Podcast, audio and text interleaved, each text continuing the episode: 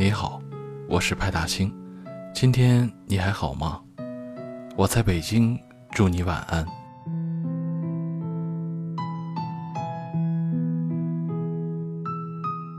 我特别理解熬夜人的苦衷，也许白天时间不够用，只能利用晚上充实自己；也许工作所迫，不得不通宵干活；也许平时有太多的身不由己，只能在夜深人静时自我放逐。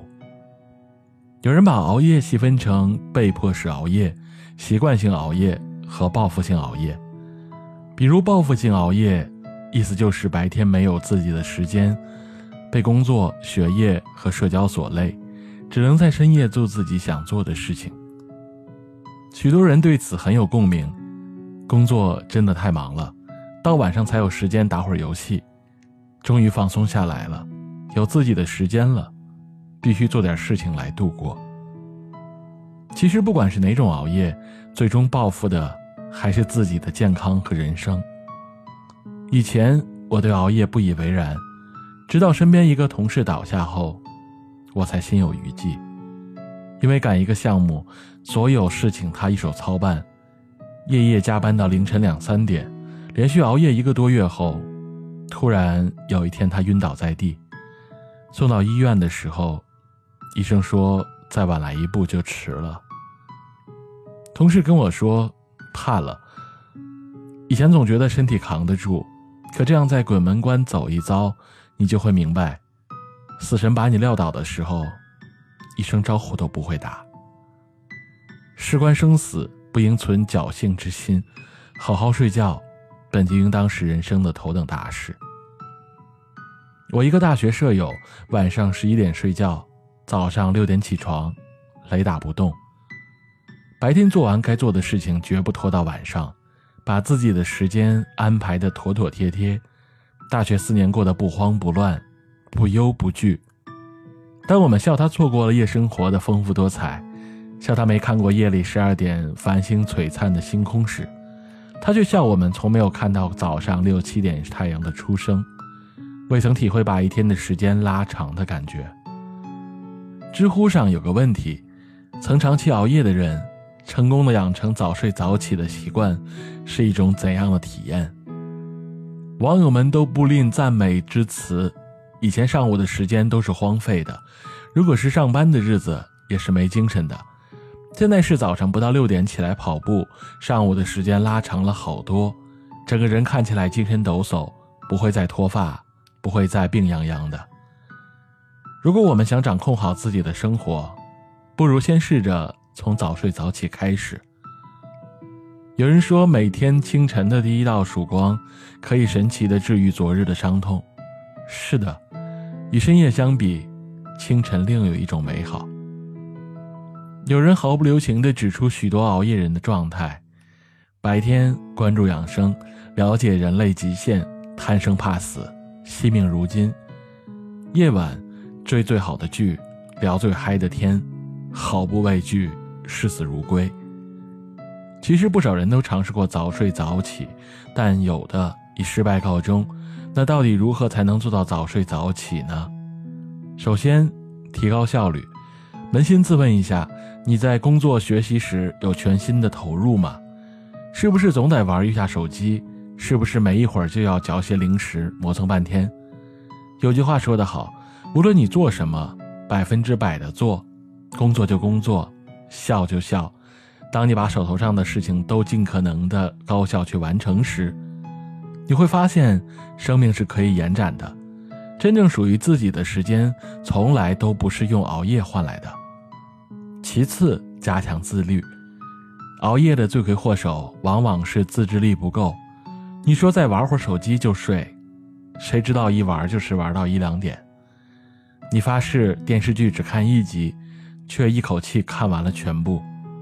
很多人熬夜就是败在自己的不自律。当然，自律从来都不是一蹴而就的事，生活方式的改变需要一步一步的来。你可以每天提早五分钟睡觉，提早五分钟起床，循序渐进。自律这件事情最难解决，也最好解决，靠的就是自己的毅力和坚持。最后自我调节。生活很难事事如愿，有时不得不向现实妥协。有一些工种的确需要值夜班或者加班，当没办法避免熬夜时，就应该懂得调整好时间，让自己的身体充分的休息。虽然熬夜的理由有千万种，但再重要的理由都比不上拥有一个健康的身体。只要身体健康，生活再闹心，都还有希望改善。若是身体垮了，一切都不过是过眼云烟。希望你早点睡觉，心满意足的结束这一天；也希望你早点起床，自信满满的开始新的一天。往后余生还很精彩，别被熬夜拖垮了。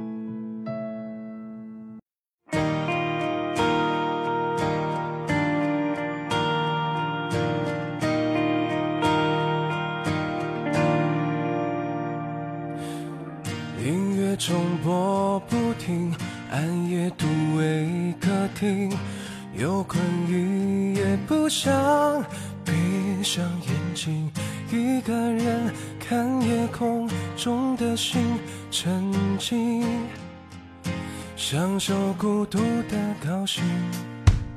一个人看场电影，对白糟糕的剧情，却让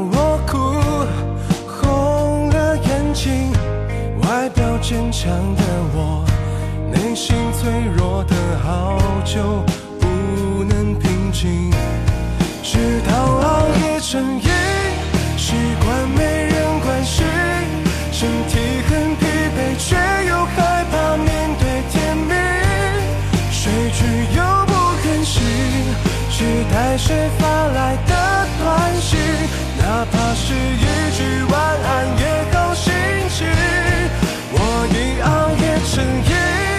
心事没人来听，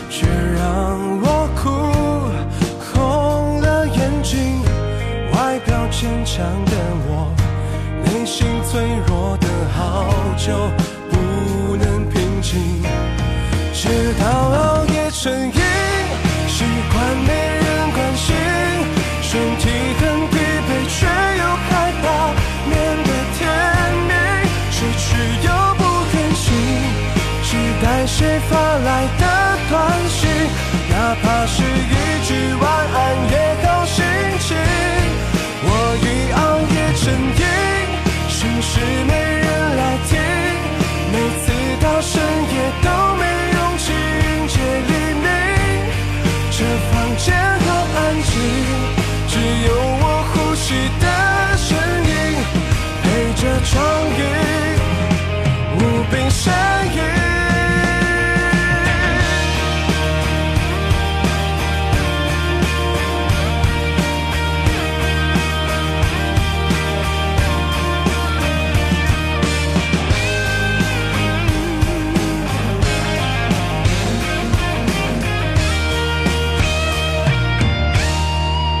直到熬夜成瘾，习惯没人关心身体很疲惫，却又害怕面对天明。睡去又不愿醒，期待谁发来的短信，哪怕是一句晚安也好心情。我已熬夜成瘾，心事没人来听。